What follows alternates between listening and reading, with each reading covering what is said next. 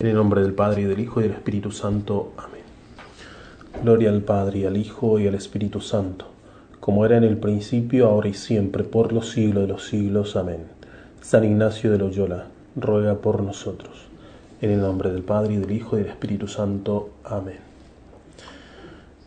El último paso de la vida de Cristo que contemplamos antes de la meditación de dos banderas fue cómo se quedó en el templo, dejando a sus padres para ocuparse de las cosas del Padre Celestial. Ahora el primer misterio que se nos presenta para nuestra contemplación es de cómo dejó definitivamente su casa y su familia para dar comienzo a su apostolado, para lo cual, para inaugurar su vida pública, su apostolado, se dirige al Jordán para ser bautizado por Juan. Dice San Ignacio en el número 158 del libro de los ejercicios, el quinto día, contemplación sobre la partida de Cristo nuestro Señor desde Nazaret al río Jordán y cómo fue bautizado. Y San Ignacio nos propone tres puntos para esta contemplación que se encuentra en el número 273 en el libro de los ejercicios. Los cuatro evangelistas narran el episodio del bautismo de Jesús, narran que Jesús llega a la, orilla del río Jordán procedente de Galilea y allí pide a su primo Juan que le bautice. Juan, como ya conocemos el episodio, protesta y dice que es él quien debiera ser bautizado por Jesús. Finalmente Juan accede a la petición de Cristo, lo bautiza y es testigo de la revelación trinitaria de Dios con la venida del Espíritu Santo y la voz del Padre sobre Cristo. Toca entonces comenzar a contemplar los misterios de la vida pública de Jesús, después de haber hecho nuestra oblación, después de contemplarlo en su vida oculta en Nazaret y también después de meditar sobre las dos banderas, sobre los tres binarios de hombres, con todos estos supuestos y fundamentos, ahora comenzamos primeramente contemplando en su bautismo a Cristo. Se supone que ya nos hemos determinado seguir a Cristo, pero puede surgir una dificultad y es la resistencia que experimenta nuestra naturaleza para seguirlo en su imitación perfecta. Y esa resistencia nos demuestra que necesitamos una fuerza especial que ponga en movimiento el motor espiritual de nuestra alma.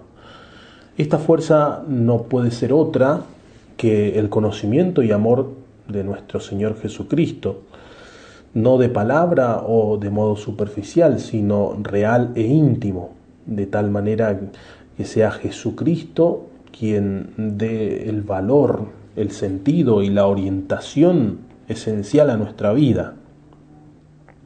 Veamos ahora los puntos a contemplar. Nos encontramos entonces en el número 273 del libro de los ejercicios. Dice, bueno, la oración preparatoria la sólita, la de siempre, para que todas mis intenciones, acciones y operaciones sean puramente ordenadas en servicio y alabanza de Dios, en el número 46. La historia, como hemos dicho más arriba, los cuatro evangelistas relatan esta escena, por eso cada uno puede mm, y detenerse, ver y detenerse sobre cualquiera de los cuatro relatos. Yo traigo a colación la que refiere San Mateo. Refiere el evangelista, dice, entonces aparece Jesús, que viene de Galilea al Jordán donde Juan para ser bautizado por él. Pero Juan trataba de impedírselo diciendo, soy yo el que necesita ser bautizado por ti, y tú vienes a mí. Jesús le respondió, déjame ahora, pues conviene que así cumplamos toda justicia. Entonces le dejó. Bautizado Jesús, salió luego del agua, y en esto se abrieron los cielos y vio al Espíritu de Dios que bajaba en forma de paloma y venía sobre él. Y una voz que salía de los cielos decía, Este es mi Hijo amado, en quien me complazco.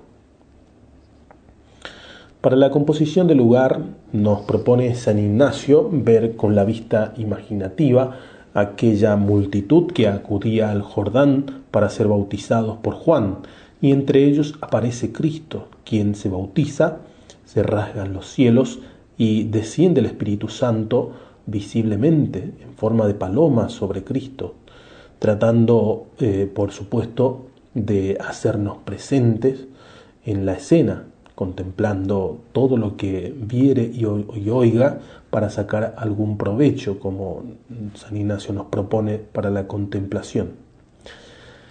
La petición o fruto que vamos a pedir en esta contemplación será el conocimiento interno del Señor que por mí se ha hecho hombre para que más le ame y le siga. Este punto ofrece a nuestra contemplación la salida definitiva de Jesús de Nazaret, su larga vida oculta allí en Nazaret, el abandono de su familia y el abandono de la vida que llevaba allí en Nazaret. Refiere el Evangelio de Lucas, tenía Jesús al comenzar unos 30 años. Está en la plenitud de la edad, es la hora destinada por el Padre para, para que emprenda la obra del apostolado. Jesús no duda, antes bien ejecuta resueltamente la voluntad de Dios. Todas las perfecciones que puede tener una voluntad resuelta, tal como lo vemos en el tercer binario, las posee Cristo y con perfección eminente. No hay reservas, ni condiciones, ni dilaciones, ni lentitudes podemos imaginar cómo Jesús piense en su interior algo parecido a lo que diría cuando llegue la hora de dirigirse a la pasión. El mundo debe conocer que yo amo al Padre y que cumplo con lo que me ha mandado. Levantaos y vámonos de aquí, ha dicho a sus discípulos. Pensemos también de los dolores que le habrá causado a su Santísima Madre, si su pérdida por tres días en el templo le ha causado tanta angustia que sería ahora una separación definitiva. Pensemos en las palabras que le habría dirigido Cristo a su madre. Le diría, ha llegado la hora, es la voluntad del Padre, el mundo espera la predicación y la redención. Toda la salvación de los hombres está vinculada a la ley del sacrificio. Conviene dar ejemplo a tantas almas que vendrán detrás dejándolo todo para ser apóstoles.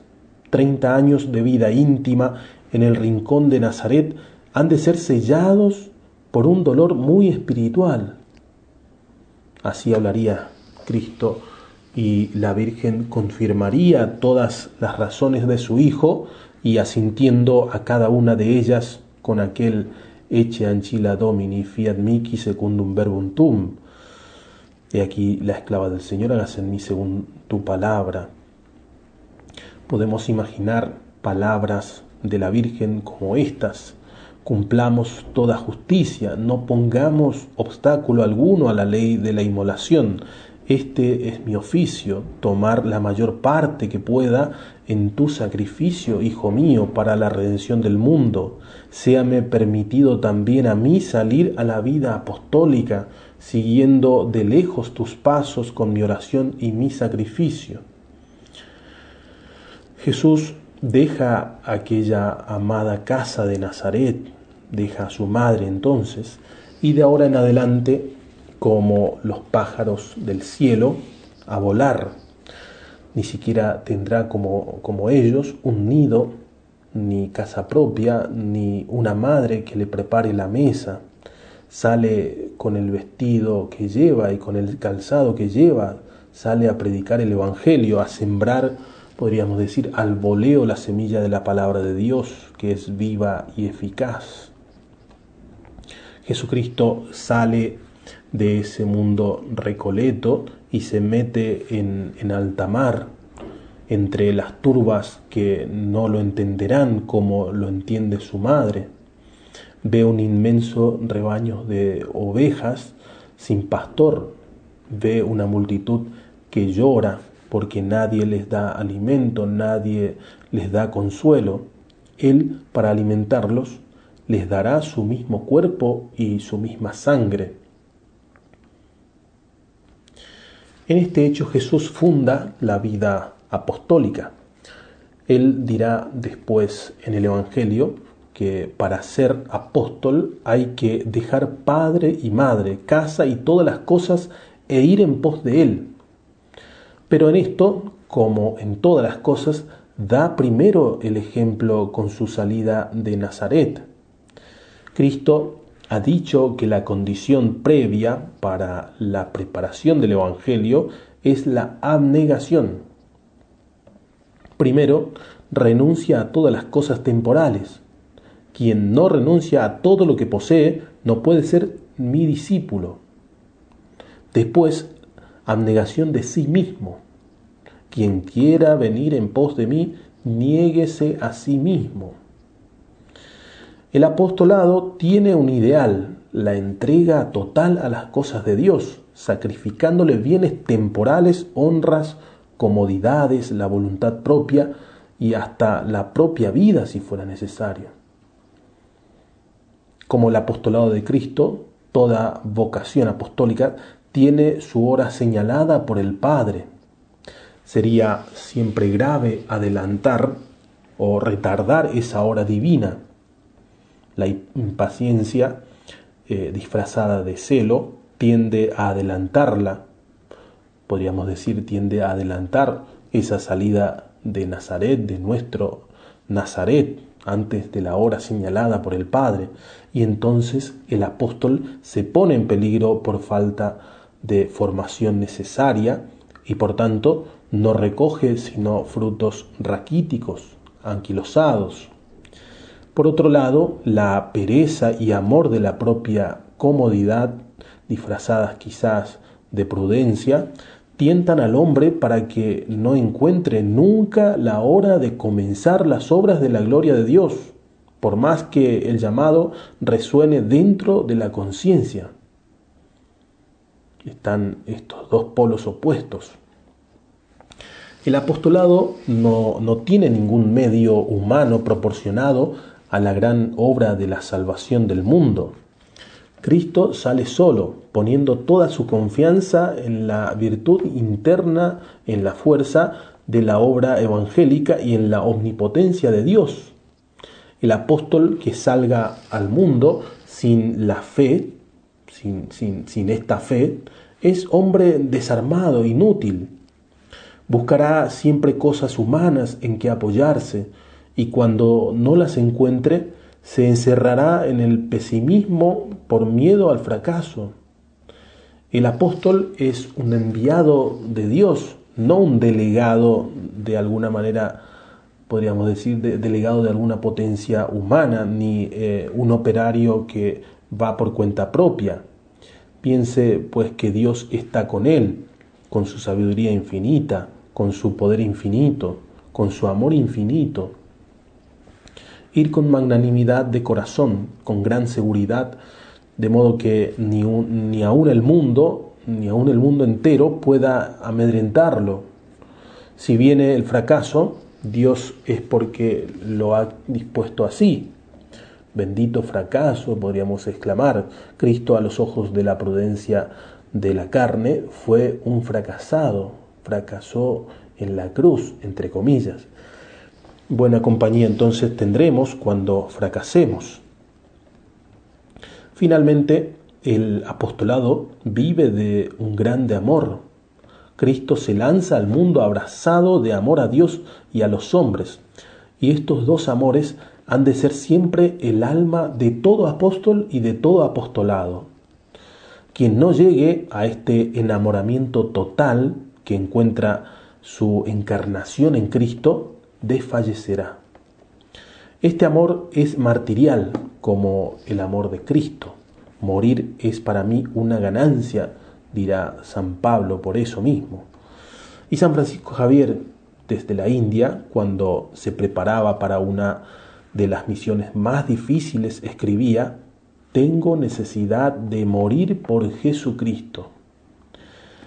El amor a los hombres en el apóstol es un desdoblamiento del mismo amor a Cristo, amor que nace de Dios como de su principio y vuelve a Dios como a su fin. Segundo punto, dice el texto ignaciano, San Juan bautizó a Cristo, nuestro Señor, y queriéndose excusar, reputándose indigno de bautizarlo, le dice Cristo, Haz esto por el presente, porque así es menester que cumplamos toda la justicia. En este punto hemos de contemplar a Cristo que acaba de recibir el bautismo. Cristo ha emprendido resueltamente el camino hacia el Jordán con el noble ímpetu del alma fuerte que lucha por Dios. Este es otro de los puntos importantes a considerar en la vida de Cristo, el primer acto apostólico de Cristo. ¿Cómo se presentará al mundo? Nos podríamos preguntar cuál será su primera hazaña evangélica. Él tiene bien meditado y resuelto y marcha ahora a grandes pasos para realizarlo, su alma encendida de entusiasmo, quiere empezar el ministerio mesiánico haciendo un acto heroico de humildad. Juan el precursor predica un bautismo de penitencia para los pecadores. Su voz que viene del desierto conmueve misteriosamente a hombres de todas las condiciones sociales que corren al Jordán para ser adoctrinados y corregidos de sus vicios. Y después de hacer confesión pública de que son pecadores, reciben el bautismo, el símbolo de la remisión de los pecados. Y por eso exclamamos que el acto de Cristo es un acto inefable, heroico, la santidad revestida de pecador. El gran enemigo de nuestra alma y vicio capital es la soberbia, por consiguiente, una de las primeras leyes de la santidad será la humildad. Jesús va a dar ejemplo público y solemne de cómo se practica esta virtud. Va a enseñar a todos los apóstoles que vendrán después que la humildad real, es decir, la humillación, es también el fundamento de las virtudes apostólicas. Aquí hay algo más bajo que la humildad hecha del silencio, del ocultamiento y del trabajo que hemos considerado en Nazaret.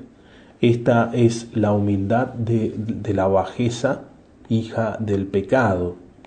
Va Jesús pues a buscarla para que jamás ningún discípulo suyo tenga miedo de descender demasiado cuando trata de levantar al mundo hasta el cielo. Ahora bien, ya estamos a la vista del Jordán. La gente que viene en tropel de todas partes se acerca en silencio al precursor que predica y Jesús hace lo mismo como uno de tantos. La llamada a la penitencia, la imprecación contra el pecado, la exhortación al pecador llega a los oídos del Salvador, que escucha con la cabeza inclinada, como si fuese el representante de, todos los pecadores y el responsable de todos los pecados. Acabado el sermón, todos se ponen en fila para bautizarse y Jesús se pone con naturalidad donde le toque. Espera pacientemente su turno hasta que se encuentra con el precursor. ¿Tú vienes a que te bautice? le pregunta. Si tú eres el Cordero de Dios que quita el pecado del mundo. Cristo le responde, déjame hacer ahora, pues así nos conviene cumplir toda justicia. ¿Qué habrá pasado por la mente de Juan el Bautista? Podríamos preguntarnos. Finalmente el precursor se rinde. Contemplemos cada movimiento de Cristo, cómo se descalza, deja su vestido, entra humildemente dentro del río, y baja la cabeza para recibir la ablución del Bautista. Contemplemos la alegría íntima del Redentor, porque preludia aquí la primera fuente de gracia que será el sacramento del bautismo. Cristo habrá sentido esa unión suya con todos los regenerados en el sacramento del bautismo, como cuando diría más tarde, yo soy la vid y vosotros los sarmientos. Otro sentimiento intensísimo de Cristo en el bautismo debió ser el quedar consagrado Cordero de Dios que lava, que carga los pecados del mundo. Mientras el agua resbalaba por su cabeza y espaldas, Jesús pensaría en otro bautismo con que será bautizado más tarde, el bautismo de su sangre. Pensaría también en, mis pecados, pecados personales de cada uno, y para alabarlos su corazón desea que llegue ya a la hora del martirio. Amor y dolor van íntimamente eh, hermanados en la economía de la redención. Jesús, porque ama profundamente, padece y todavía quiere padecer más. Entremos, por lo tanto, en este corazón para aprender qué es amar. Esta palabra tan bastardada, tan deshonrada, tiene un sentido heroico en la santidad que sólo conocen las almas que tienen los mismos sentimientos del corazón de Jesús. Tercer punto. Vino el Espíritu Santo y la voz del Padre desde el cielo afirmando, Este es mi Hijo amado en quien me complazco. Contemplemos ahora cómo, acabado el bautismo de Jesús, se abre el cielo sobre su cabeza, quedando revestido de una luz divina, desciende el Espíritu Santo visiblemente en forma de paloma que se posa sobre él y el Padre que habla diciendo, Este es mi Hijo amado en quien tengo mis complacencias. Aquí aparece ante nuestros ojos la proclamación auténtica y solemne del ministerio público de Jesús, ministerio de redención. Este, aquí, eh, en el comienzo de la vida pública del Redentor, toda la Santísima Trinidad se hace presente para iniciar esta obra divina, inauguración solemne de la predicación de la buena noticia de la redención. Entre las obras divinas de Dios para con los hombres, la divinísima es la del apostolado. De ahí que quiera darle una aprobación y testimonio tan público y extraordinario. La glorificación de Cristo en el bautismo es la compensación de su humildad. Él quiso abajarse hasta lo más profundo, no sólo como en Navidad al nivel de los pobres y humildes de este mundo, sino al nivel incluso de los pecadores, que es la bajeza más extrema a que ha llegado nuestra naturaleza. Él quiso bajar hasta hacerse pecador delante de todos, y Dios eh, lo levanta hasta la proclamación pública del Hijo suyo predilecto. Entró en las aguas de los pecadores, pero al contacto con su carne purísima, esas aguas se hicieron aptas para el bautismo, para el sacramento del bautismo. Se inaugura el bautismo que borra los pecados del mundo. Todas las aguas recibieron la fecundidad y quedaron capaces para engendrar hijos de Dios. Por eso que el bautismo es el seno materno de la iglesia, como se suele decir. La glorificación es la contrapartida de la humildad. El apóstol que no comience por una verdadera humildad no tendrá la bendición divina. Pero aquel que por amor a Dios y al Evangelio acepte las humillaciones, será siempre compensado por la glorificación de Dios. Nuestro supremo ideal debe ser siempre que la divina bondad se complazca en nosotros, cosa importantísima. ¿Hay algo más alto que podamos desear? Preguntémonos. ¿No es este el fin supremo de todas las cosas, el único que Dios puede tener en todas sus acciones? su propia gloria. Si como compensación de nuestros trabajos, de toda nuestra vida y hasta de nuestra muerte, pudiésemos oír del mismo Dios que ha tenido alguna complacencia en nosotros, seríamos los más dichosos. El supremo valor del apostolado es este amor de la gloria divina en sí misma, no nuestro consuelo y provecho, ni la misma salvación de los hombres, sino únicamente la complacencia y la gloria divina. San Ignacio estaba tan penetrado de esta suprema aspiración que se le escapaba de sus escritos a cada paso a la mayor gloria de Dios, a su santísima y divina voluntad, decía repetidas veces San Ignacio. Es la conclusión obligada de todas sus leyes, ordenaciones y propósitos. Así también el apóstol nada para sí, todo lo retorna fidelísimamente a aquel que lo ha enviado, todo para la mayor gloria de Dios. San Juan Bautista fue un ejemplar de esta perfección apostólica. Tan pronto como vio al Cordero de Dios, creyó que ya había llegado al término su ministerio. Conviene que él crezca y yo que disminuya, ha dicho el precursor. Se desprendió de sus discípulos y los envió a Jesús. Cuando los judíos le enviaron embajadas, dispuestos a recibirle como profeta y hasta como el Mesías, su confesión es la más pura y fiel, asegurando que él no era nada de todo eso que decían de él, sino solamente una voz que clama en el desierto. Mientras tanto Jesús tributaba a su persona las mayores alabanzas diciendo que era profeta, y más que profeta, y mayor que todos los hijos nacidos de mujer bellísima competencia entre Jesús y su apóstol.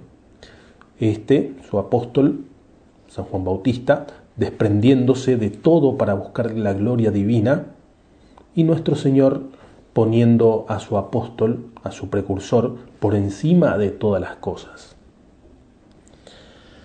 Terminar con un coloquio o con el triple coloquio, como nos propone San Ignacio en la meditación de dos banderas un coloquio, dice San Ignacio, a Nuestra Señora, porque me alcance gracia de su Hijo y Señor, para que yo sea recibido debajo de su bandera y primero en suma pobreza espiritual, y si su divina majestad fuere servido y me quisiere elegir y recibir, no menos en la pobreza actual. En segundo lugar, en pasar oprobios e injurias, por más en ellas imitarle, solo que las pueda pasar sin pecado de ninguna persona ni displacer de su divina majestad. Y con esto un Ave María.